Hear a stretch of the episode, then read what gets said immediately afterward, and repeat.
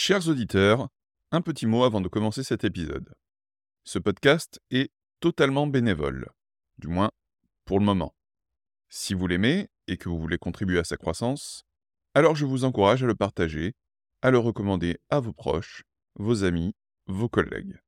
C'est la voix est disponible sur toutes les bonnes plateformes, et sur ce, bonne écoute. Bonjour à tous et bienvenue dans C'est la voix, un podcast où j'invite chaque semaine des professionnels de la voix, que ce soit des chanteurs, des coachs vocaux ou d'autres spécialistes. Pour ce 16e épisode, j'ai la chance de recevoir Marion.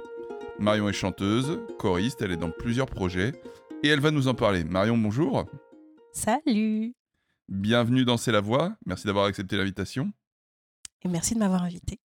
et la tradition, tu connais, euh, bah, je vais te demander euh, dans un premier temps de parler de ton parcours, s'il te plaît. Mmh, il, est, il est vaste, on va dire. Euh, j'ai toujours chanté.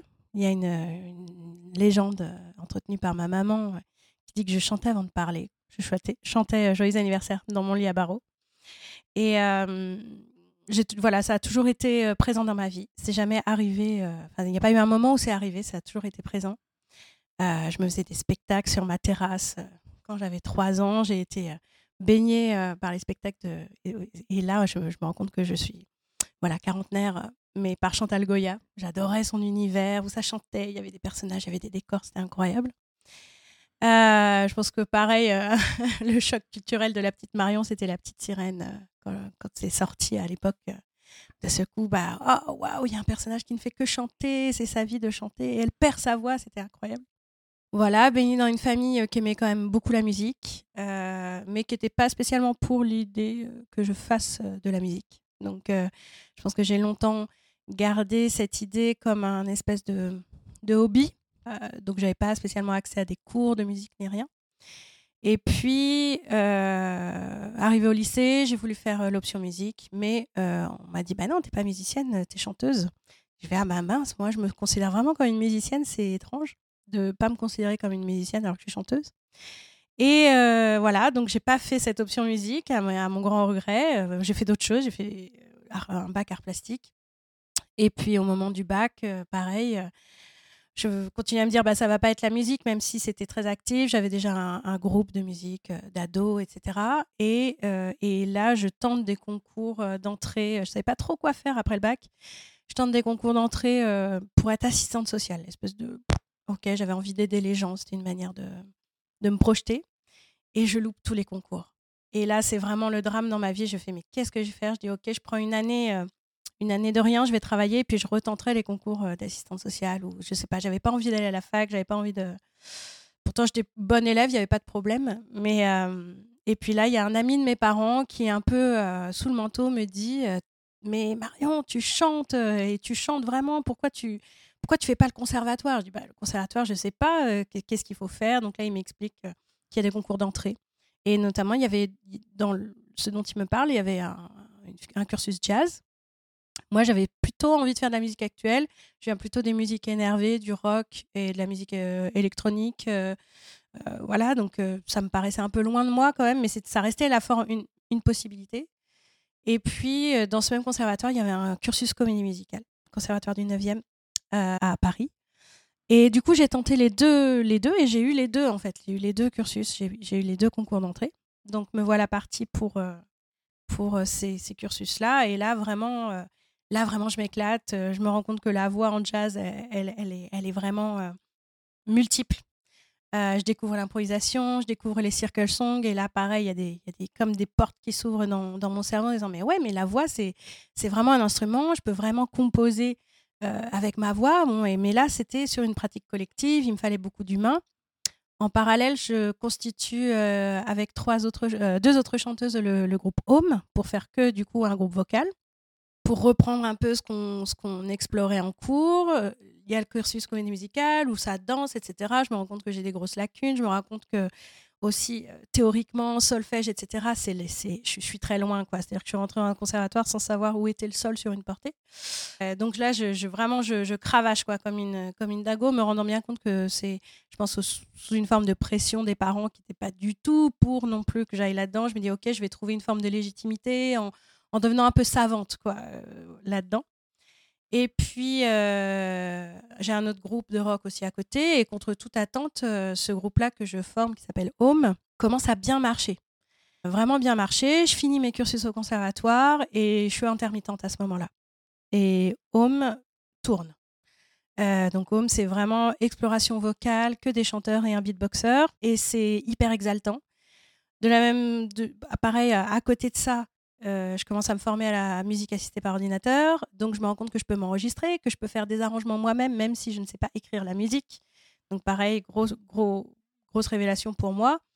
Et donc, je commence à écrire mes propres chansons, chose que j'avais jamais pu faire jusque-là. En fait, j'étais toujours dépendante de quelqu'un. Donc là, je, renforce un peu la musicienne que je suis. Et, euh, je, vois que le Conservatoire euh, régional de Paris, rue de Madrid, ouvre un cursus musique actuelle. Et je dis, ah bah, Là, j'ai 25 ans, je dis ouais, mais c'est en fait c'est toujours ça que c'est ça que j'ai toujours voulu faire. Donc je, tente le concours, j'ai le concours, je fais ce cursus qui me donne pareil beaucoup d'assises, beaucoup de savoir, c'est hyper intéressant en termes d'analyse, etc. Je me renforce, je continue à écrire, je continue à composer pour Home. Home continue vraiment à, bien tourner. Je, découvre l'outil Looper, donc euh, une machine voilà, sur laquelle on peut se réenregistrer, enregistrer où il y a plusieurs pistes en live je commence à pratiquer le looper. Comme ça, j'ai pas tout le temps besoin d'humain pour faire de la musique, on va dire. Pas tout le temps besoin de home, notamment, qui était vraiment mon activité principale. Et puis voilà, ce, chemin faisant, je, continue à avancer, je continue à devenir vraiment euh, vocaliste. Je me considère vraiment comme vocaliste, à utiliser la voix comme un instrument de musique, à m'en amuser, à comprendre que le corps a besoin de vraiment s'impliquer là-dedans si je veux libérer ma voix. J'ai eu des très gros problèmes de voix à un moment donné sur ce parcours-là.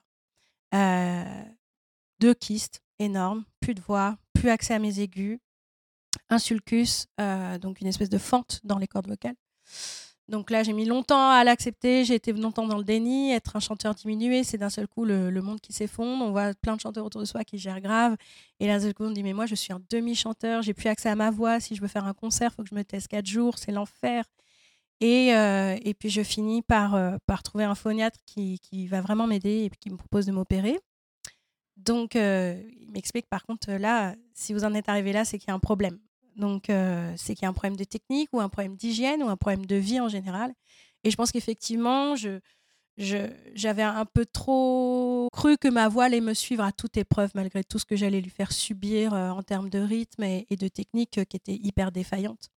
Donc, à la suite de ça, j'ai fait donc, cette opération où j'ai dû me taire pendant un long moment, où j'ai pas pu chanter pendant trois mois et où surtout j'ai refait une, une. Euh, j'ai repris à zéro avec une orthophoniste, j'ai refait une rééducation complète. Alors, ce qui pêchait beaucoup pour moi, c'était euh, la voix parlée, parce que je, je, pense que je, j'avais une voix assez haut placée et je trouvais ça beaucoup plus cool d'avoir une voix plutôt grave comme ça. Donc, en fait, je me faisais des, petits écrasements laryngés en permanence. Et puis, je parlais trop fort. Et puis, je viens d'une famille où tout le monde parlait fort. Donc, euh, c'était la bataille pour, pour réussir à se faire entendre. Donc, j'avais pris une habitude de parler beaucoup trop fort, avec beaucoup de pression d'air, etc. Donc voilà, je réassois toute ma technique et là, je me passionne pour la technique vocale.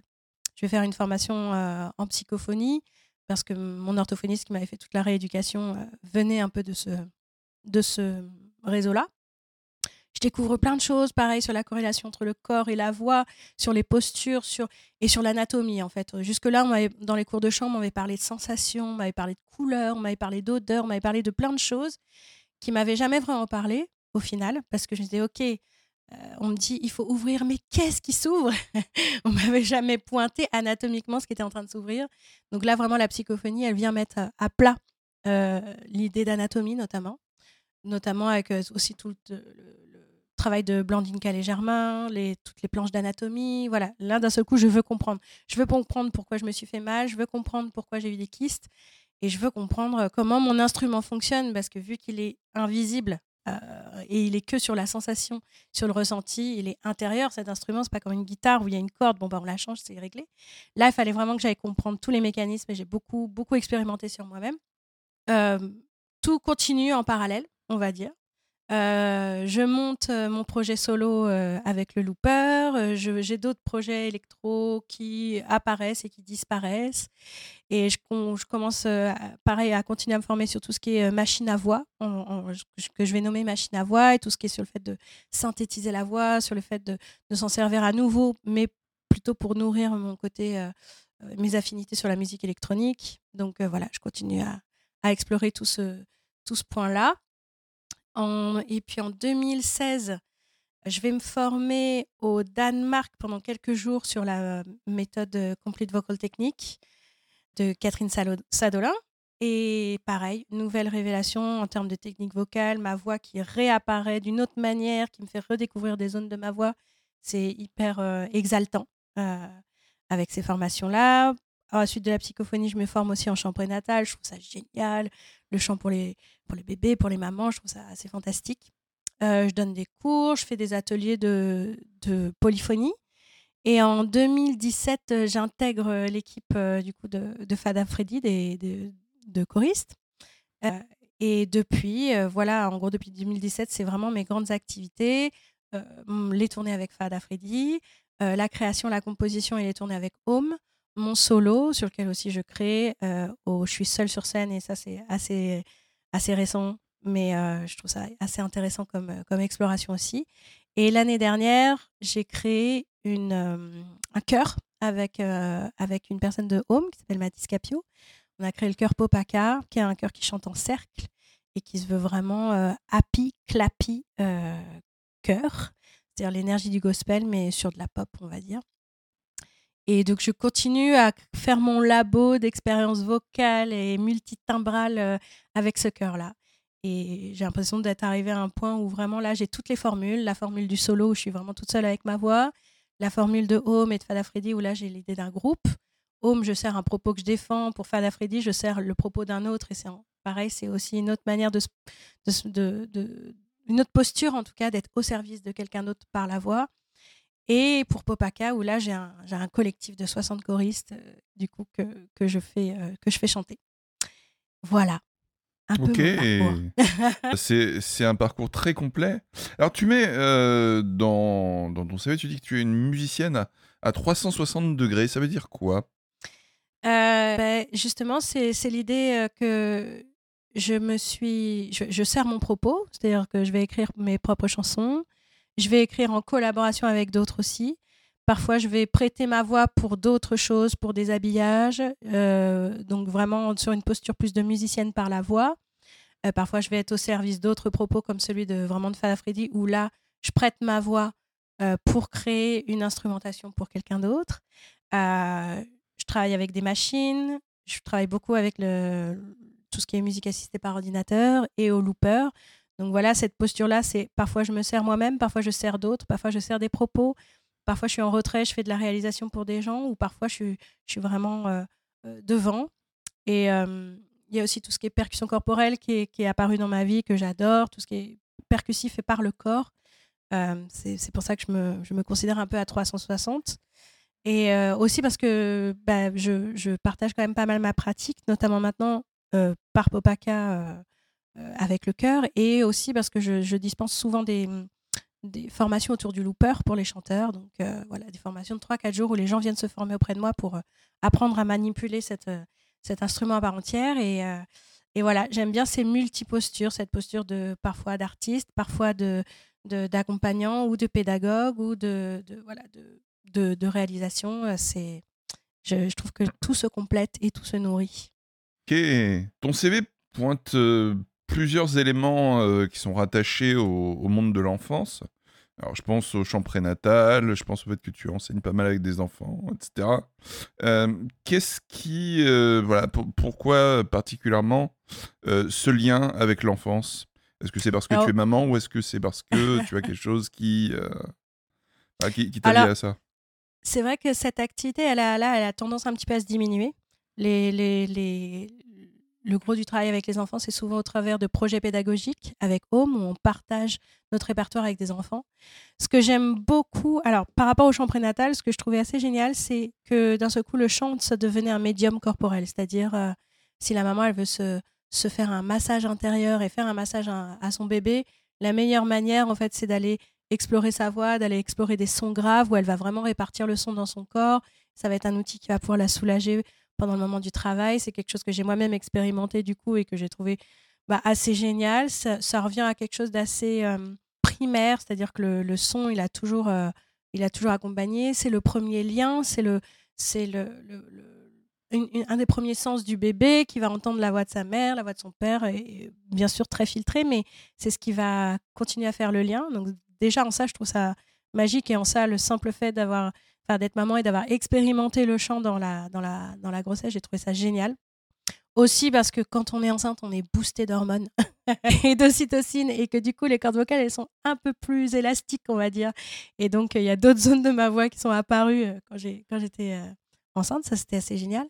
Et enfin, l'enfance, d'une manière générale, ce que je trouve génial, c'est que les enfants se posent pas de questions. Et ils ont un rapport au chant très désinhibé et très expérientiel. C'est-à-dire, quand on va chercher euh, avec les enfants à faire des sons, ils vont les explorer. Chose qui est parfois plus délicate avec des adultes. Quand on leur demande de faire la voix la plus étrange qu'ils ont, ils vont aller chercher des zones dans leur voix, dans leur corps, ils vont sans aucune retenue. Et ça, cette spontanéité et cette euh, joie euh, des enfants, je la trouve absolument géniale. Et je trouve qu'elle est très inspirante parce que euh, justement, le chanteur adulte établi, etc., parfois il se connecte plus du tout à ça. Et le, pour moi, dans la musique, il y a la notion de jouer. Et pour moi, jouer, c'est forcément connecté à l'enfant intérieur qu'on a tous qui adore s'amuser. Et pour moi, la musique, elle passe par ça. Elle passe forcément par le jeu, par le fait de s'amuser, par le fait qu'il y ait beaucoup de joie au travers de, de cette pratique-là. Mmh. C'est marrant, ça me rappelle un peu euh, bah, Mathieu Chédid, qui, euh, dans mmh. cette thématique, euh, parle beaucoup de l'enfant intérieur. Et, et, je trouve est assez dans, dans l'expérimentation musicale aussi. Quelqu'un qui, qui, travaille beaucoup sur ce genre de, de choses. Et qui, en plus, a quand même des, influences de, un petit peu de musique africaine, etc. Hmm. Euh, un petit peu comme toi qui aime effectivement les musiques afro-américaines, euh, ce, genre de choses. Hmm, complètement. Et, d'ailleurs, comment est-ce que tu as rencontré Fada Freddy? Alors, Fada Freddy, euh, en fait, on a eu la chance de faire sa première partie avec Home, justement aux cuisines à Shell. Et la chanteuse qui était en poste à ce moment-là, Gisela, a pris mon contact en fait à la suite de cette première partie. Et moi, quand j'ai quand j'ai vu Fada Freddy, j'ai été soufflée quoi.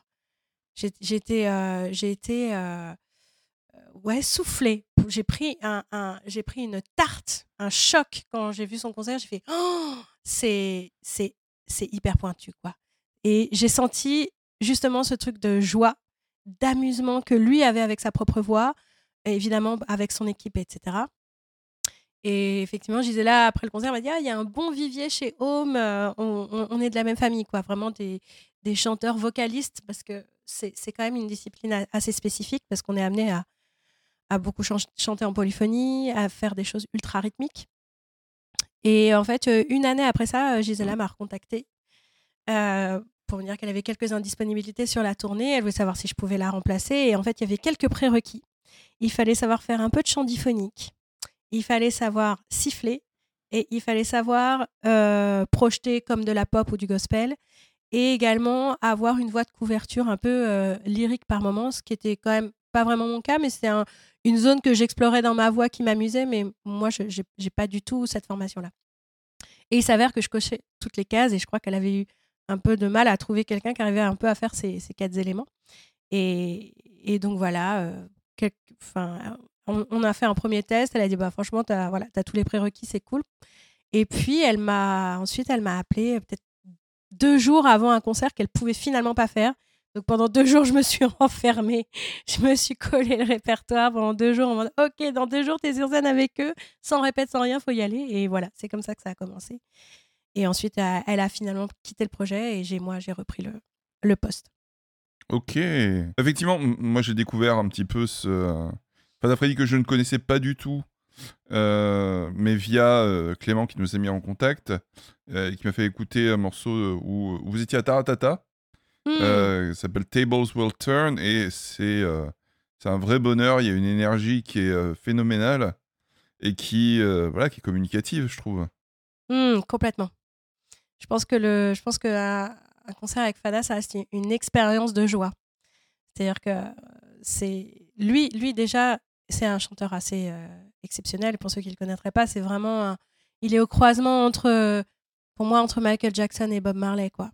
Vraiment, il y a, y a, ces, influences-là qui sont hyper présentes chez lui. chanteur de soul, hyper incarné. c'est quelqu'un qui, qui, qui, qui est sur scène ce qu'il est réellement. Il n'y a pas de mensonge. Et du coup, c'est quelqu'un qui est de fait très spirituel. Et en même temps, qui a cultivé son enfant intérieur justement de manière très puissante. Donc il aime s'amuser, il aime danser, il est, il est, il est vraiment, c'est vraiment un, showman quoi. Il y a, à boire et à manger quand on va voir euh, Fada Freddy. Ça, arrive assez souvent qu'on arrive sur un public qui est pas, c'est pas exactement ce qu'il vient voir, qui est un peu fermé. Et au bout de la troisième chanson, tout le monde est debout avec le sourire jusqu'aux oreilles et, tout le monde danse quoi. Même, même les gens les plus inattendus.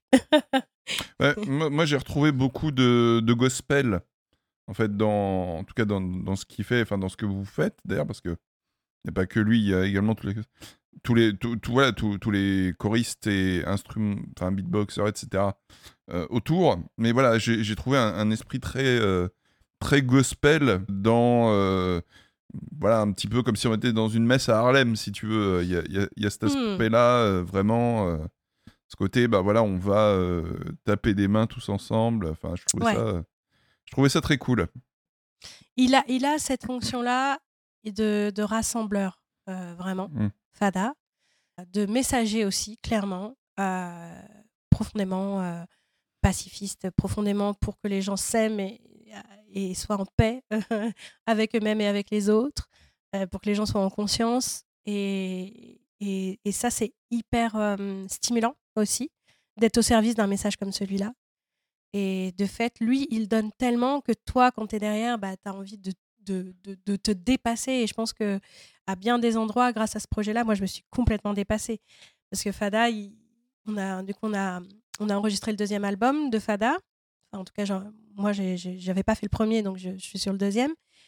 Et il y avait par moments des endroits où je faisais des voix, mais que je pensais un peu folles. Et lui, tout de suite, me disait Mais ça, c'est génial, ça, c'est génial, va tout de suite en cabine et enregistre-le. Du coup, je pense que c'est un projet où j'utilise vraiment 100% de ma voix et notamment des couleurs de ma voix que j'aurais jamais pensé utiliser dans la musique. C'était plus des, des, couleurs de voix qui, qui, me faisaient marrer ou qui, qui, étaient de l'ordre de l'expérientiel, quoi. Et, et, lui, lui il, va, il va savoir valoriser ça et le dire non, non, mais ça, ça va me servir euh, à tel endroit, je veux ça à tel endroit. Donc, c'est. En tout cas, vocalement, c'est un vrai challenge, Fada Freddy. Euh, rythmiquement, vocalement, c'est un vrai challenge, même en termes de timbre, etc. Il faut aller chercher des choses. On ne cherche pas à faire de la voix belle, on va dire. Euh, bah déjà parce qu'on a très peu de mots, mais on va chercher des sons, quoi, vraiment de la sonorité, de la nasalité, ou au contraire, euh, charger le son en aigu ou charger le son en grave. Donc là, il faut vraiment user de son, de son visage et de son corps au maximum. Quoi. Ok. Et alors, tu, tu as évoqué euh, tout à l'heure la psychophonie. C'est la première fois que j'entends parler de, de ça. Est-ce que tu peux nous en dire plus? Parce que.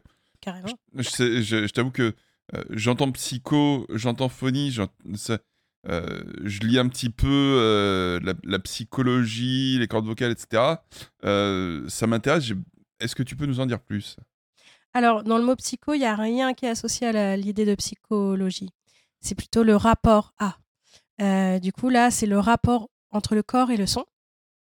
La psychophonie, ça a été, euh, euh, ça a été développé par, par une chanteuse qui s'appelait Marie-Louise Aucher, qui a écrit plusieurs livres, notamment Vivre sur cette octave, des choses comme ça. Et en fait, elle, elle, elle, elle s'est simplement rendue compte, pour faire du bien aux gens, elle a été chanteuse lyrique, elle a mis des pianos dans les hôpitaux et notamment dans les salles d'attente euh, pour les femmes euh, enceintes. Et elle s'est rendue compte qu'il y avait quelque chose d'assez magnétique autour du chant et du piano. Dès qu'on mettait euh, un piano et qu'on chantait, bah, les gens se rapprochaient, les gens venaient prendre et elle, elle s'est vraiment intéressée à ça. Et elle a mené beaucoup de, recherches avec un, orthophoniste qui s'appelait Louis Bourgois. Et ils ont développé du coup cette, méthode qui défend l'idée que le corps, il est émetteur et récepteur résonant, résonateur, euh, et donc euh, que dans le corps, de fait, il y a des cavités, il y a des zones de réception du son et des zones d'émission du son, et quelle est la meilleure manière et de le recevoir et de le, et de le, et de le diffuser, on va dire. avec cette méthode-là, ça, parle vraiment de l'idée de vibration et je ne parle pas de, de, tout ce qui est énergétique. C'est de fait, les cordes vocales, elles produisent une vibration qui va se répartir dans le corps et comment on va tirer le meilleur de cette vibration et comment on va se rendre compte que euh, chaque son, chaque note a une place dans le corps. Ils ont créé une espèce d'échelle comme ça qui se développe sur toute la colonne vertébrale et qui, identifie en fait euh, des zones euh, sur lesquelles viennent vraiment résonner les notes des notes précises, en fait. Notamment des choses que, peut-être on ressent tous, que tout ce qui est grave va plutôt être dans le bas du corps. Quand on va dans un concert où il y a beaucoup de basses, on va les sentir dans les pieds. Et d'une autre manière, tout ce qui est son aigu va plutôt venir résonner dans la tête. Et que ça peut être presque entêtant et ça peut même euh, dépasser d'ailleurs euh, l'échelle du corps en soi. Et, euh, et, donc, ils ont créé 18 points. les 18 points de psychophonie, c'est des points d'attention du chanteur en fait. Ça parle des épaules, du larynx, de la bouche, de la langue, des joues, du bassin, de la colonne vertébrale, des points d'ancrage avec les poignets, de, beaucoup de choses, de respiration, d'inspiration, de la place des voyelles dans la bouche. Donc c'est hyper complet et hyper pointu.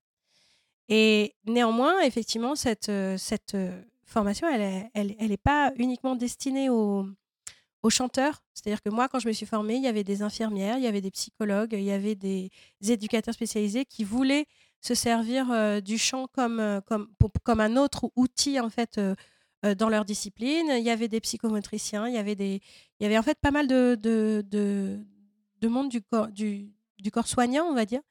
Et il y avait aussi des chanteurs, évidemment. Mais moi, ça, ça, ça, a été vraiment très, très formateur. Ça m'a expliquer beaucoup de choses par rapport à moi, par rapport à ma posture. Euh, et voilà, avec cette méthode, simplement par apposition des mains sur le corps, quand on veut sentir si ça, si ça vibre ou ça vibre pas, ils ont quand même réussi à, créer une chorale de sourds. Voilà. Ah oui, quand même. Donc, euh, ils parlent des bains de son, des appositions des mains sur les pianos, sentir ce qui est aigu et ce qui est grave sous les mains, et euh, de la même manière le répartir et essayer de le retrouver dans le corps. Et ils ont réussi voilà, à faire chanter des sourds et à monter une chorale de sourds juste par apposition des mains. Et ça, c'est, je trouve ça assez dingue. Effectivement. Qu'est-ce qui t'a amené à, intégrer les machines dans ton univers musical? Et qu'est-ce que, est-ce que toi, tu mettrais de l'autotune, par exemple? Ah, très bonne question. Alors, comme, comme j'expliquais tout à l'heure, en fait, avec Home, mon, groupe vocal dans lequel je crée en collaboration avec tous les membres de Home, c'est plus de l'ordre d'un collectif d'ailleurs qu'un groupe, en fait, parce qu'on a chacun euh, des univers qu'on vient apporter. On s'est vraiment intéressé à, euh, comment créer ensemble, comment collaborer. C'est la Circle Song. Circle Song, c'est euh, quelque chose qui, existe, je pense, de, depuis tout le temps, mais ça a été popularisé par Bobby McFerrin. C'est le principe de faire une création spontanée, de chanter en cercle, et puis qu'il y a une, personne qui dirige la Circle Song, mais on ne sait pas ce qui va se passer. Donc c'est une base d'improvisation.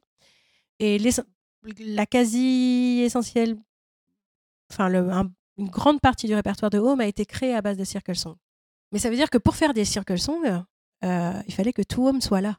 Et pour moi, c'était une zone de frustration terrible parce qu'on se voyait euh, une, deux fois par semaine, mais quand ils n'étaient plus là, si je voulais continuer à faire des circle songs, bah, c'était plus possible. Et c'est là que le looper est rentré dans ma vie parce qu'en fait, quand Home n'était plus là, je, je, pouvais en fait continuer à faire des circle songs seul et à créer seul euh, avec le looper. Et ça, c'était euh, déjà la... C'est ça qui m'a déjà amené euh, sur ce principe-là.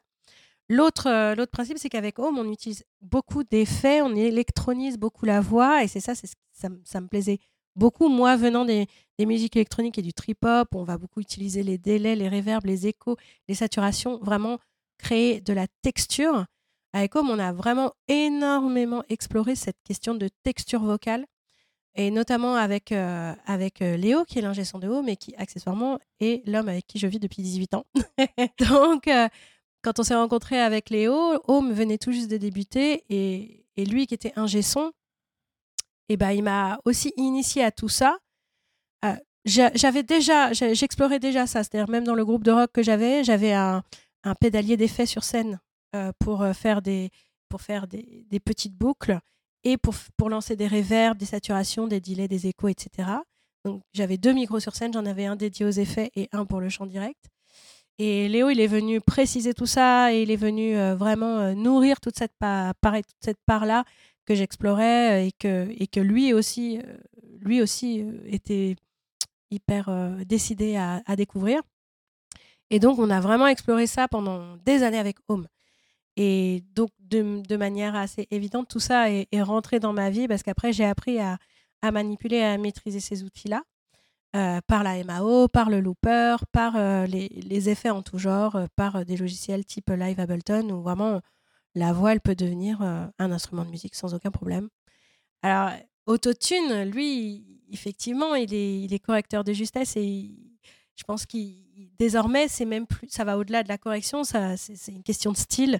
Je pense qu'il n'y a pas grand-chose qu'on entend euh, sur les grandes euh, chaînes de radio euh, et les grands hits qui, qui sont aujourd'hui sont tous traités et retraités à autotune. C'est-à-dire que ce qui serait maintenant surprenant, c'est d'entendre quelque chose sans autotune, malheureusement. Enfin, malheureusement, je ne sais pas. C'est un, un effet, quoi. Pour moi, c'est un effet et c'est une texture et c'est une normalisation. évidemment, qui permet de corriger la justesse. clairement, je serais vraiment malhonnête de dire que je ne l'ai pas utilisé. Je, ça m'arrive de l'utiliser. Euh, néanmoins, ça m'arrive de l'utiliser dans des cas très précis. Vu que là, je travaille essentiellement avec des chanteurs qui sont quand même euh, hyper pointus, hyper précis, puisque c'est des chanteurs vocalistes. Si euh, on a fait une séance de studio, que tout est rentré et qu'à la réécoute, on se rend compte que ah, il y a une fin de phrase qui est à côté, il va falloir faire revenir le chanteur pour une de phrase, c'est ridicule. J'avoue, un petit coup d'autotune, c'est géré en cinq minutes, même pas, et c'est réglé. Donc ça, c'est un gain de temps, un gain d'énergie qui peut être assez colossal. Euh, par exemple, pour tous les, Je fais beaucoup de fichiers de travail pour, mes pour, pour Popaka, notamment pour mon cœur. Et bah, par exemple, quand j'ai pas beaucoup de temps devant moi et que je me rends compte qu'il faudrait que je reprécise certaines choses, je vais peut-être, euh, histoire de vraiment clarifier mon fichier, qui soit le plus euh, clair possible et le plus lisible euh, possible pour mes, pour mes, mes choristes. Là, possiblement, je vais mettre un coup d'autotune, mais c'est pas quelque chose qui est destiné à être diffusé. C'est un, outil de travail. Donc pour moi, c'est un super outil, euh, mais plus pour gagner du temps. je ne l'utilise pas comme, comme, comme effet ou j'en mettrai pas partout comme. Bah, c'est une question de style en fait. Par contre, ce que, ouais, ce que moi, ce que je perçois des chanteurs aujourd'hui et de la manière dont c'est utilisé, c'est que c'est hyper normalisé et que je pense que les jeunes oreilles savent même pas que la voix euh, enregistrée, elle peut être autre que sans autotune, quoi. Mmh. Oui, et, euh, et, même en live, je veux dire, autotune, c'est aussi quelque chose qui est utilisé non seulement en studio, mais en live. Mmh. Et euh, voilà, bon, je pense, je pense que tu es déjà tombé sur la vidéo de PNL où, l'autotune se, se casse la gueule et il se retrouve sans, sans rien. Bon, voilà. après, Personnellement, Autotune, je le vois aussi comme une texture. Mmh, complètement. Il y a, y a euh, la correction de pitch qui est effectivement très utilisée en studio et euh, beaucoup en pop pour euh, obtenir quelque chose de très, voilà, très carré, machin. parce que c'est comme ça qu'est la pop, il faut que ce soit ultra. Mmh. J'ai presque envie de dire synthétique. Ouais, mais, euh, mais d'un point de vue, euh, voilà, du point de vue de la texture, je pense que ça a apporté euh, quelque chose. J'en parlais également, je sais plus quand. Mais voilà, dire que pour moi, c'est un petit peu le même effet que la que la dubstep à l'époque, mmh. avec un, un, son, tu vois, un petit peu de ventilateur, machin. Ouais, les wobbles, les fameux wobbles qu'on retrouvait partout dans toutes les productions. Voilà, mais je veux dire, c'est euh, c'est un son, c'est une texture, ça apporte quelque chose. Euh, si tu veux, pour moi, c'est un nouvel outil musical mmh. euh, que tu peux venir utiliser. C'est-à-dire que voilà, on te donne la possibilité de faire de la musique, on te donne un, un nouveau son. Il y a plein de gens qui vont l'utiliser quand ça va être la mode, etc. Mais je veux dire, c'est quelque chose qui reste à ta disposition si tu as envie de l'utiliser. Et pour moi, c'est plus ça, en fait. Je suis complètement d'accord avec toi. C'est pour ça que je disais que c'était plus un effet, quoi. Mmh Effectivement, un effet de texture. Moi, le, la, seule chose qui, en tout cas dans ma voix quand je m'enregistre ou autre, et que là c'est pas c'est pas des fichiers de travail ou autre, c'est que j'ai l'impression que ça ça tue une partie de mon émotion parce que par exemple le petit vibrato de fin de phrase qui pourrait être très mignon si tu mets un autotune là-dessus, il va essayer de le calculer, en faire quasi une mélodie et ça sera plus du tout. euh, on s'éloignera de l'émotion initiale, quoi. Mais par contre, euh, euh, voilà, tu pointes PNL. Moi, je pense aussi à Orelsan qui l'utilise parce qu'à la base, il est pas chanteur, il est pas. Et en même temps, il l'utilise tellement qu'on voit bien que c'est un effet. Sinon, ça serait plus discret, quoi. C'est-à-dire Ouais. que là, il est tellement évident, euh, il est tellement euh, mis en avant que voilà, ça- effectivement, ça normalise le son, ça le synthétise. C'est un effet de mode, quoi.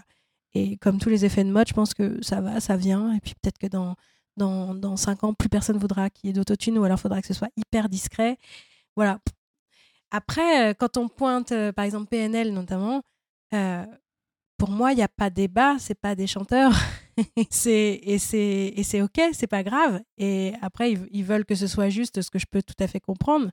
Mais il y a, deux écoles. Soit je fais le travail initial pour savoir ce que c'est qu'être juste, etc. Et, je suis chanteur, et enfin, je veux dire, ou même pas. Enfin, je veux dire, ça peut être très spontané, très inné. Il n'y a pas besoin de, de travailler longtemps pour, euh, pour certaines personnes. Il n'y a pas besoin de travailler pour ça. Mais là, c'est du coup, c'est un, un sacré raccourci. Mais pour moi, c'est pas c'est des rappeurs, c'est des des mecs qui voilà qui sont qui sont plus dans le texte, dans le verbe, etc. Et le, bah, le, le- c'est pas spécialement des chanteurs quoi. Mhm. Ouais, effectivement. Ce serait bien plus choquant sur euh, sur euh, je sais pas des, des, espèces de grandes voix comme ça qui aient un gros coup d'autotune et que ça s'entende. Je sais pas comme sur des gens qui sont hyper renommés dans la voix comme des Beyoncé, des Céline Dion, des espèces de, de gros des euh, Ed Sheeran, des grosses pointures vocales comme ça. Là, on se dirait ah bah mince, on douterait de ses capacités alors que là avec PNL, on doute pas du tout de leurs capacités. On sait qu'ils qu'ils sont pas chanteurs quoi. Et encore, même je pense qu'Ed Sheeran, alors peut-être pas en live, mais en studio, c'est forcément retouché. Je veux dire, avec, avec tout le respect que, que j'ai pour lui, tu vois, mais, euh, Mais je pense évidemment. que même, même sur, des, sur des chanteuses comme Ariana Grande, que j'adore, hein, mais euh, même c'est une bête de technique, la, hein, je veux dire, on, De dingue. on, on- on- je respecte à mort, mais même, je pense que ces producteurs derrière, ils te, ils te foutent du- de la correction de, de tout à fond. Et je veux dire, c'est parce que le style veut ça aussi. Hmm, oui, Tout à fait. C'est le, c'est le style, c'est la pop euh, qui amène ça aujourd'hui. Je pense que c'est un peu malgré elle, euh, elle pourrait euh, sans aucun problème euh, faire de la comédie musicale où là, ce genre de choses est totalement exclu. D'ailleurs, d'ailleurs, elle chante dans le film Wicked, mais encore une fois, bon, c'est de la musique enregistrée, etc. Mais je pense que voilà, elle, elle a pas besoin de ça en live pour faire de la, de la très bonne musique et du très bon chant. moi où, là ça me, ça me semble assez assez clair c'est par exemple no- notamment sur toutes les nouvelles euh, productions euh, pardon je cite une marque hein, euh, de Disney en fait on écoute Mhm. les vieux Disney on voit qu'il n'y a pas de retouche on voit qu'il y a pas de enfin qu'il y a beaucoup moins ça et sur les nouvelles on voit qu'en fait moi au- au-delà de la correction de justesse j'entends le fait que la voix elle est lissée Mm. qu'il y a une espèce de densité permanente dans la voix. Et pour moi, là, là je l'entends, le- l'autotune. quoi. Notamment, je, de fait, comme je t'ai dit, moi, la petite sirène, c'était genre un monument. Mhm. Et quand j'écoutais la vieille version, avec, avec, euh, qui, à mes yeux, est parfaite. Et ensuite, que j'ai, par exemple, j'ai écouté dernièrement la nouvelle version de, de Partir là-bas, Hmm. et qui est ultra lissée, ultra euh, avec plus de vibe, ultra moderne en fait. Enfin, je veux dire, qui est complète, qui s'inscrit complètement dans, dans, dans notre réalité d'aujourd'hui. Et je dis ah euh, bon, il y avait une partie de moi qui était nostalgique et qui était mais non, c'était trop bien avant. Et en même temps, qui fait bah ouais, mais en fait c'est ça aujourd'hui aussi, c'est ça quoi. Mais c'est un peu comme, euh, bah, comme les musiciens qui jouent, euh, qui jouaient beaucoup avec les dynamiques euh, à une époque, et aujourd'hui, on te fout du compresseur un peu partout. Exactement. Et, et du coup, on, on oublie totalement les- les- voilà, tout, tout cet aspect de la musique, elle peut se jouer euh, à bas volume, euh, et c'est OK. Ensuite, jouer euh, plus fort, etc. Et du coup, ça introduit un, élément très intéressant dans la musique, justement. Mais là, on veut que tout sonne à la même, au même volume, et du coup, ça perd, ça perd en richesse, je trouve. Hmm, bah oui, et en même temps, il y a un espèce de contre-courant qui, va qui retourne vers le vinyle pour avoir plus de dynamique. Enfin, c'est rigolo parce que la normalisation de l'écoute par le MP3, etc., effectivement, on a une espèce de. Euh, on le voit bien sur les, les ondes, quoi, quand on passe un, un titre genre dans un logiciel, on voit bien que tout est normalisé, tout est. Je suis enfin, d'accord avec ce que tu dis. La compression, effectivement, elle est, euh, notamment pour le chanteur, elle est compliquée à gérer. Je sais parce que bah, sur certains projets, je suis très compressée et que je sens pas quand j'en vois et quand j'en vois pas. Et pour le coup, pour le chanteur qui est en live, c'est hyper dangereux parce que si tu sens pas quand t'en vois, ça veut dire que potentiellement tu sens pas non plus quand tu forces. quoi. Donc, euh, c'est c'est un rapport au chant qui est, qui est, différent. Et effectivement, je pense que du coup, le, moi, la, la part de, de, travail en acoustique, elle est, du coup, elle est, elle est fondamentale parce que ça, faut, faut, être quand même conscient de ça. Quoi. Bien sûr. Euh, c'est quoi le projet vocal auquel tu rêverais de participer? Mmh J'ai l'impression que j'y suis déjà. je crois que je, vraiment, je rêvais d'intégrer l'équipe de Fan Freddy et, je suis dedans. Non, mais alors après, il y a plein de, de, de, de, de, projets incroyables. Je pense au, au Sunday Service Choir, qui était le, le, cœur de Kanye West, qui est, qui est juste incroyable, qui m'a beaucoup inspiré. Évidemment, je pense à Camille euh, en France, qui est, qui est, vraiment une exploratrice euh, vocale qui est, toujours dans une espèce de labo vocal incroyable et, et, je pense qu'il a considérablement euh, fait évoluer cette pratique en France parce que la pratique vocale en France, elle est quand même marginale. Euh, pour avoir beaucoup voyagé avec Home, euh, le rapport à la voix, il est assez différent, notamment à la, à la polyphonie, à la chorale. Il est assez différent, ne serait-ce qu'en Europe, en Allemagne, il y a des chorales partout, des chorales pop, en Asie aussi, c'est très populaire, c'est complètement OK. En France, quand on parle de, de, de, de, groupe vocal, on va vite citer Powo. Après, on va mmh. citer les Voca People. On va, voilà, alors qu'il y a plein d'autres petites choses qui sont euh, assez fantastiques. On va forcément citer Pentatonix parce que c'est c'est les restats du vocal et qui et c'est mmh. cool euh, c'est cool qu'ils soient là mais alors là si on veut parler d'autotune on peut parler de Pentatonix ouais effectivement je pense que c'est euh, waouh c'est c'est 100%, 100 autotune mais pareil, ça normalise leur son et c'est leur son. Et je pense que c'est des très bons chanteurs. Je ne doute pas sur leur capacité d'être juste, etc. Mais mmh. au contraire, c'est vraiment des excellents chanteurs, mais c'est normalisé, donc c'est hyper autotuné. Je pense que peut-être que celui dont, ouais, vraiment, euh, Camille, je pense que ça serait incroyable de, ça doit être incroyable de travailler comme une artiste comme ça. Et je pense que le, pour moi, le, Graal, ça serait quand même, par exemple, de, de pour une nénette comme Björk, quoi. Mmh. Où là, c'est que des, des voix très éthérées, des univers euh, hyper euh, forts en termes de, de, paysage ou de monde euh, très comment extraterrestre quoi. Vraiment côté science-fiction, ouais. ça, ça pourrait être dingue. Ouais, bah, tu, tu, parlais un petit peu de, ouais, de, de, moi je pensais à The Real Group, tu vois par exemple. Ah, bah, les pionniers eux, eux, pour moi, c'est eux qui ont popularisé effectivement le, la, pop en fait dans la capella parce qu'en fait, avant le. Real Group, on avait soit des formations classiques, soit des formations jazz. Euh, alors, j'ai vraiment eu, beaucoup de chance parce que je les ai rencontrés à plusieurs euh, reprises, euh, notamment Peder Carlson, qui était le, un des chanteurs du groupe original, parce que maintenant, The Real Group, c'est plus du tout. C'est une espèce de, de, comment, de marque en fait. Mmh. Parce qu'il n'y a plus une seule personne du groupe original qui naît dans le groupe désormais. C'est The Real Group, c'est comme une. Euh, ouais, euh, je sais pas comment. Je sais plus le nom. Euh, c'est, c'est, Moi, j'ai commencé la polyphonie avec Chili Con Carne de The Real Group, bien sûr. Ok. Mais c'est. c'est je pense que j'aime vraiment tout ce qui est ultra percussif. C'est pour ça que je voulais. quand, quand, quand, on était dans Home, à la base, on n'avait pas de human beatboxer on a très vite voulu quelque chose qui envoie un peu parce qu'en fait, je pense que j'ai toujours rêvé d'être, de m'ancrer dans les musiques actuelles et donc dans des zones de, de, de rythmique qui, qui envoyaient fort, en fait. Et The Real Group, ils ont cette délicatesse et cette finesse qui s'approche du jazz, qui est moins dans quelque chose de, d'un peu percussif et rentre dedans, en fait. Mais c'est une, c'est une, c'est une, super référence. Enfin, c'est, je pense que vraiment, ils ont, ils ont été euh, hyper formateur pour beaucoup, beaucoup de chanteurs euh, du monde euh, a cappella. Après, quand on disait le, le bah, si tu parles d'ensemble vocal, de, y, en, y a, pareil, il y a un Graal, ça serait par exemple d'être derrière Bobby McFerrin, quoi, clairement. Mmh. Parce que là, c'est le, c'est, pour moi, c'est le dieu des chanteurs, quoi. C'est, le père. ah oui, à ce point-là. Ouais, moi, dans mon histoire, en tout cas, Bobby McFerrin, c'est, pareil, c'est le jour où j'ai compris. Je pense que c'est grâce à lui que j'ai compris que la voix, elle pouvait être multiple, polymorphe, qu'elle pouvait aller partout, elle pouvait improviser ou au contraire faire juste une note.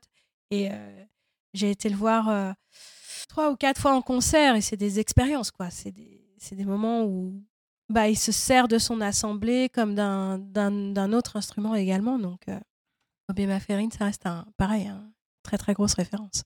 Ok. Alors tu parles euh, du fait que tu es allé au, au Danemark, euh, qui est un pays Oui. que je connais bien, voilà, pour, Ah. euh, par, par rapport à, à- à- à l'enseignement de la Complete Vocal Technique. Et, et j'aimerais bien que, que tu nous en parles parce que le, le nom intrigue. Euh, vocal Alors, technique complète, c'est c'est quoi en fait? Alors, euh, ça porte euh, le raccourci euh, CVT. Mhm. La CVT, c'est euh, du coup, c'est vraiment une, une méthode qui se veut pareil, euh, hyper euh, pragmatique et, quasi scientifique. C'est-à-dire que c'est une, une méthode qui est en constante évolution, qui, qui se base sur de, de l'exploration avec des phoniatres et avec des chanteurs et avec des orthophonistes, pour vraiment comprendre, en fait, et pour essayer de sortir d'un enseignement du chant qui était un peu flou. C'est-à-dire, euh, parfois il y a des mots qui sortent comme ça, genre le soutien, genre euh, l'abaissement laryngé, genre des, mots où, euh, quand on n'est pas initié, on, ça, peut paraître obscur. C'est-à-dire, quelle est la fonction du diaphragme, quelle est la fonction du larynx, comment il bascule, pourquoi il bascule, comment fonctionnent les cordes vocales quand ils basculent. Eux, ils ont été explorer tout ça et ils ont essayé vraiment de simplifier la vision du chant et de la, la résumer et de la classifier d'une manière, je trouve, assez pertinente. C'est-à-dire, il y a quatre modes vocaux en CVT.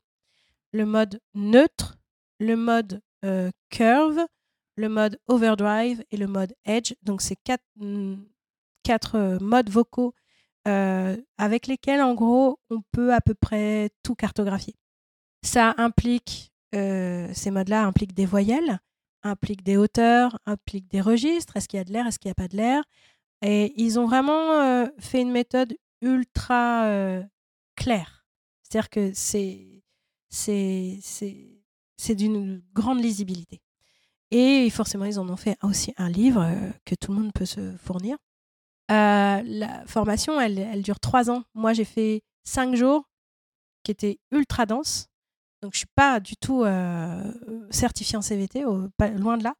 Par contre, euh, ces cinq jours, euh, c'est des un, cinq, jours très très intensifs qui permet ensuite de donner des clés en fait pour continuer à travailler. Et ils ont été, euh, ils ont, été très libérateurs parce que euh, il y avait des, mécanismes que j'avais que je comprenais pas et que sur lesquels j'ai pu mettre des mots en disant ok si ça sonne comme ça dans ma voix c'est à cause de ça. Ok comment je fais la parade et comment je peux mieux maîtriser ce truc là et il y y y a très peu de personnes qui sont certifiées en CVT en France je crois qu'elles sont trois et quand moi je suis revenue du Danemark j'ai expérimenté beaucoup sur moi et ensuite j'ai commencé à le dispenser parce qu'à ce moment là j'avais des, élèves et c'est des outils on off tu l'actives, ça marche. Tu l'actives pas, ça marche pas. C'est vraiment. euh, y a, voilà, il y a quelques outils comme ça qui sont ultra efficaces et à un moment donné. Par contre, c'est des outils où soit on prend le temps d'expliquer vraiment ce qui se passe dans le corps, soit simplement on le propose par exemple sur des, moments où il fallait vite travailler avec quelqu'un et avoir un résultat très rapide. Bah, c'est des prises de conscience. Je ne vais pas forcément détailler ce qui exactement se passe, même si je sais ce qui se passe moi. Mais si je veux que, par exemple, notamment sur des, séances d'accompagnement de studio où j'accompagnais des chanteurs en studio il fallait qu'ils rentrent un titre et là ils avaient deux heures. Je dis ok, mets-toi dans cette position, fais ça avec tes bras, ok, ça y va, on y va, ça marche, hop, on avance. C'était des, voilà, des outils ultra efficaces. Euh, et ce que j'ai aimé forcément, mais parce que je le retrouvais dans la psychophonie, c'était le rapport au corps. C'est vraiment de se servir du corps, de se servir du transfert de poids. Et la grande, la, la- le grand truc de la CVT, c'est mouvement-résistance. C'est en gros, tout, pour eux, tout part de là dans la voix. C'est-à-dire, on initie un mouvement avec une résistance. Et il y a forcément une détente, une relâche. Mouvement, résistance, relâche, mouvement, résistance, relâche. Et je trouve que c'est, si on devait résumer le chant, il y avait, je trouve qu'il y a beaucoup de, enfin, ce serait peut-être la meilleure manière de le, de le résumer, on va dire. Ok. J'ai j'ai une question un peu plus, un peu plus profonde. Vas-y. Euh, La voix, euh, la voix est un, canal particulier, vecteur d'émotions très puissante. Est-ce que tu penses que chanter euh, est pour tout le monde? Ou bien est-ce que les expériences traumatiques de certaines personnes peuvent, pourraient les amener à ne pas pouvoir chanter?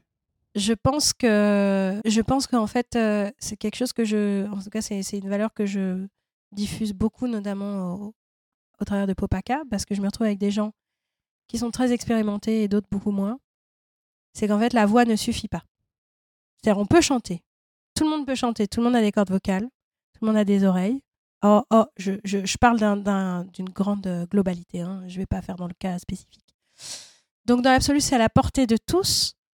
La question, c'est comment je vais m'impliquer et m'engager là-dedans? C'est-à-dire comment je vais me servir, à quoi va me servir le chant?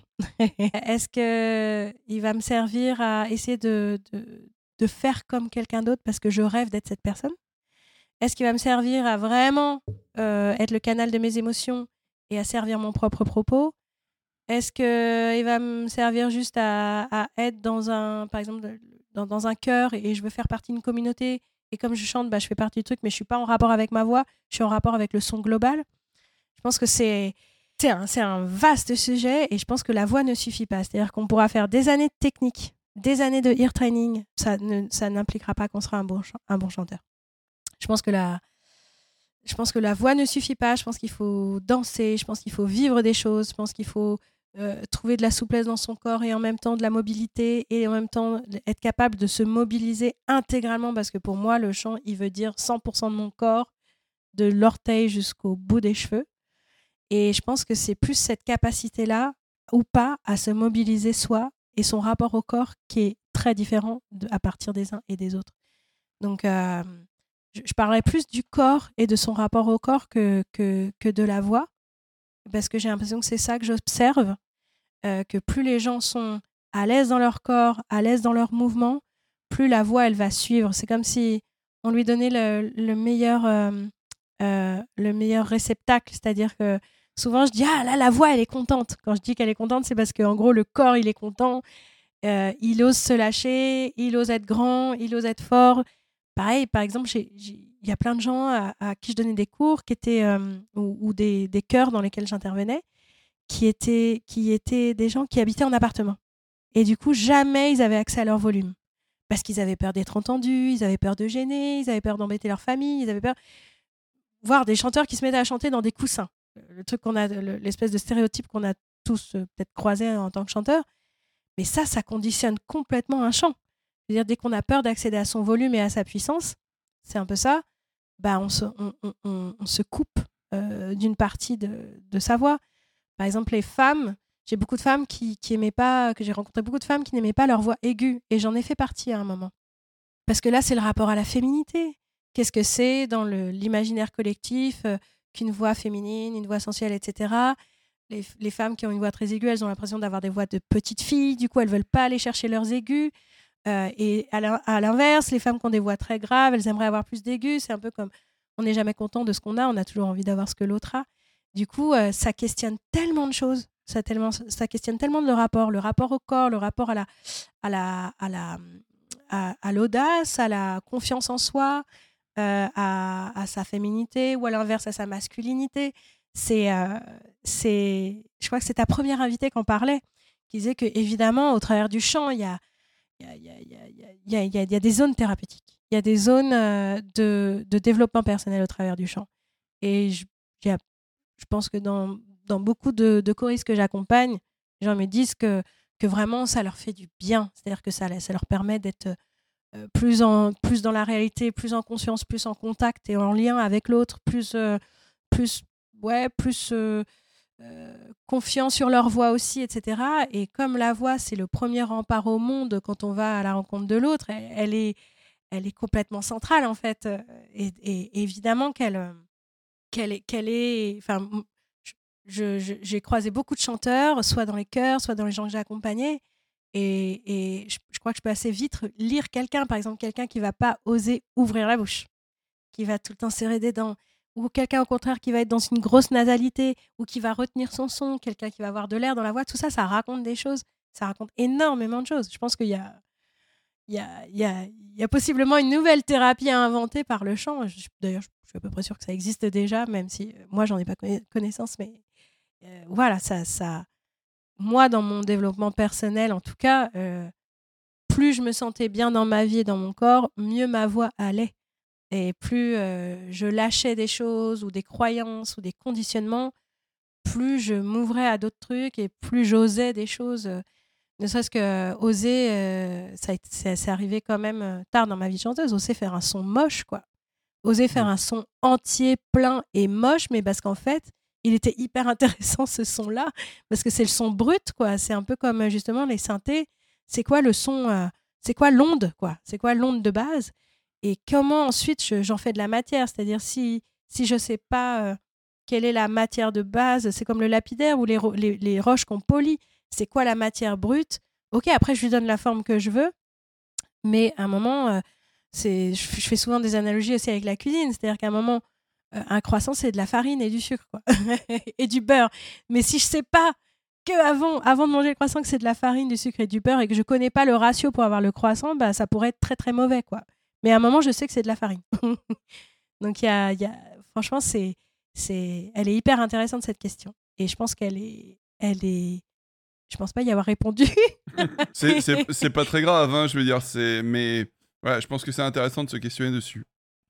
Je pense à, je pense à, à, une anecdote en fait. Un jour, j'avais, euh, j'avais un, je travaillais avec une personne et, et en fait, euh, il baissait énormément la tête. Il baissait, baissait tout le temps la tête et moi, je lui dis relève la tête. Euh, est-ce que tu peux relever la tête et regarder droit, droit, vraiment droit et ouvrir grand? Je lui demandais d'ouvrir son visage, d'ouvrir les yeux, d'essayer d'ouvrir tout parce que tout était resserré, etc. Donc, on faisait un travail sur le visage. Et puis, il suit pas mes instructions. Je dis, OK, j'essaye d'aller par un autre chemin, par un autre axe. Je dis, OK, fais l'effet de surprise. OK, imagine que tu es vraiment hyper surpris. Vois ce qui se passe dans ton corps quand tu es surpris, etc. Et euh, voilà, je, je, sens que je tire un truc, mais qu'il y a quelque chose qui bloque et je comprends pas du tout. Et à un moment, il me dit, en fait, Marion, je t'ai pas dit, mais je suis paralysée des paupières. Je peux pas ouvrir les yeux plus grands que ça. Et là, d'un coup, j'ai fait, ah, mais ok. Mais en fait, euh, il me manquait une info cruciale, mmh. mais en fait, il osait pas me le dire. Et donc, en fait, moi, j'allais chercher un truc qu'il osait pas me dire. Et en fait, je lui dis, ok, mais en fait, euh, bah, on va le faire autrement. on va essayer d'ouvrir autrement. En fait, il pouvait pas ouvrir grand les yeux, quoi. Et bah voilà, ce, genre de, choses qui, qui, à un moment, euh, arrivent. On je sentais qu'il y avait un truc, mais j'arrivais pas à saisir ce qui se passait et j'avais pas remarqué qu'en fait, il pouvait pas ouvrir grand les yeux. Chose toute bête, quoi. Et bah, ça conditionnait complètement son champ. Pourtant, c'est les mmh. yeux. Mais en fait, tout est interconnecté. Euh, tout est interconnecté parce que ça veut dire que du coup, il regardait toujours, comme il pouvait pas bien ouvrir les paupières, il regardait toujours par en dessous. Donc, il avait toujours un alignement de tête et un menton hyper rentré. Et du coup, bah, ça créait d'autres, d'autres, choses dans la voix. voilà, c'est, c'est, assez passionnant. Yes. On arrive sur la fin de ce podcast et du coup, je vais te demander tes recommandations culturelles. Mmh. Vu que, vu que effectivement, je suis vraiment dans le monde a cappella, etc. Je vais plutôt parler de, de, projets plus indépendants, on va dire. Mmh mes références culturelles, je pense à une compagnie qui s'appelle les Humanophones, euh, qui, qui, qui, est dirigé par euh, Rémi Leclerc, qui est un compositeur, la basse pianiste et chanteur maintenant et body percussionniste. Et le travail de cette compagnie, il est assez génial. Alors, il y a, le, il y a vraiment le groupe Les Humanophones qui est, euh, qui est à géométrie variable, mais en gros, ils sont entre 7 et 12 sur scène avec des body percussionnistes. Il y a une grosse exploration vocale et l'écriture est folle. Et c'est vraiment un spectacle. Ça mérite d'être vu.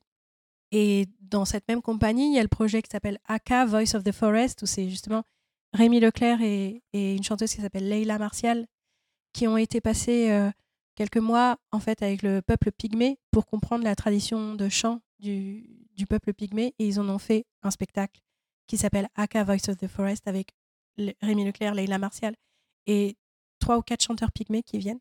C'est assez génial. Euh, il y a aussi Leila Martial, du coup, qui, elle, est une espèce de, pointure du jazz aussi et qui est, qui est dans une liberté vocale euh, hyper, hyper inspirante. Et elle a un solo qui s'appelle Jubila. Elle a, pendant le, confinement, elle a beaucoup s'est beaucoup amusée avec les petites les mignonnettes, donc à mêler le chant avec les sons des mignonnettes, etc. C'est présent dans son spectacle, mais ça, c'est un, voilà, c'est un point d'attention. Et dans ce même réseau, je pense aussi à un artiste euh, dont je suis proche et que j'aime beaucoup, qui s'appelle Horus, qui est un espèce de polymorphe vocal qui vient de l'île de la Réunion et qui fait des arrangements incroyables et qui est pareil, un vrai chercheur de la voix qui va, qui va aller chanter dans des endroits assez exceptionnels, qui va aller chanter sur des matières, des choses comme ça. Et voilà, c'est, c'est, je dirais que ça, faut aller découvrir ça. Eh bien, Merci Marion euh, pour cet épisode de C'est la voix euh, toujours, euh, toujours riche. Je... Et merci aux auditeurs. Je vous donne rendez-vous la semaine prochaine. D'ici là, portez-vous bien, chantez, allez voir des artistes sur scène, et puis à bientôt.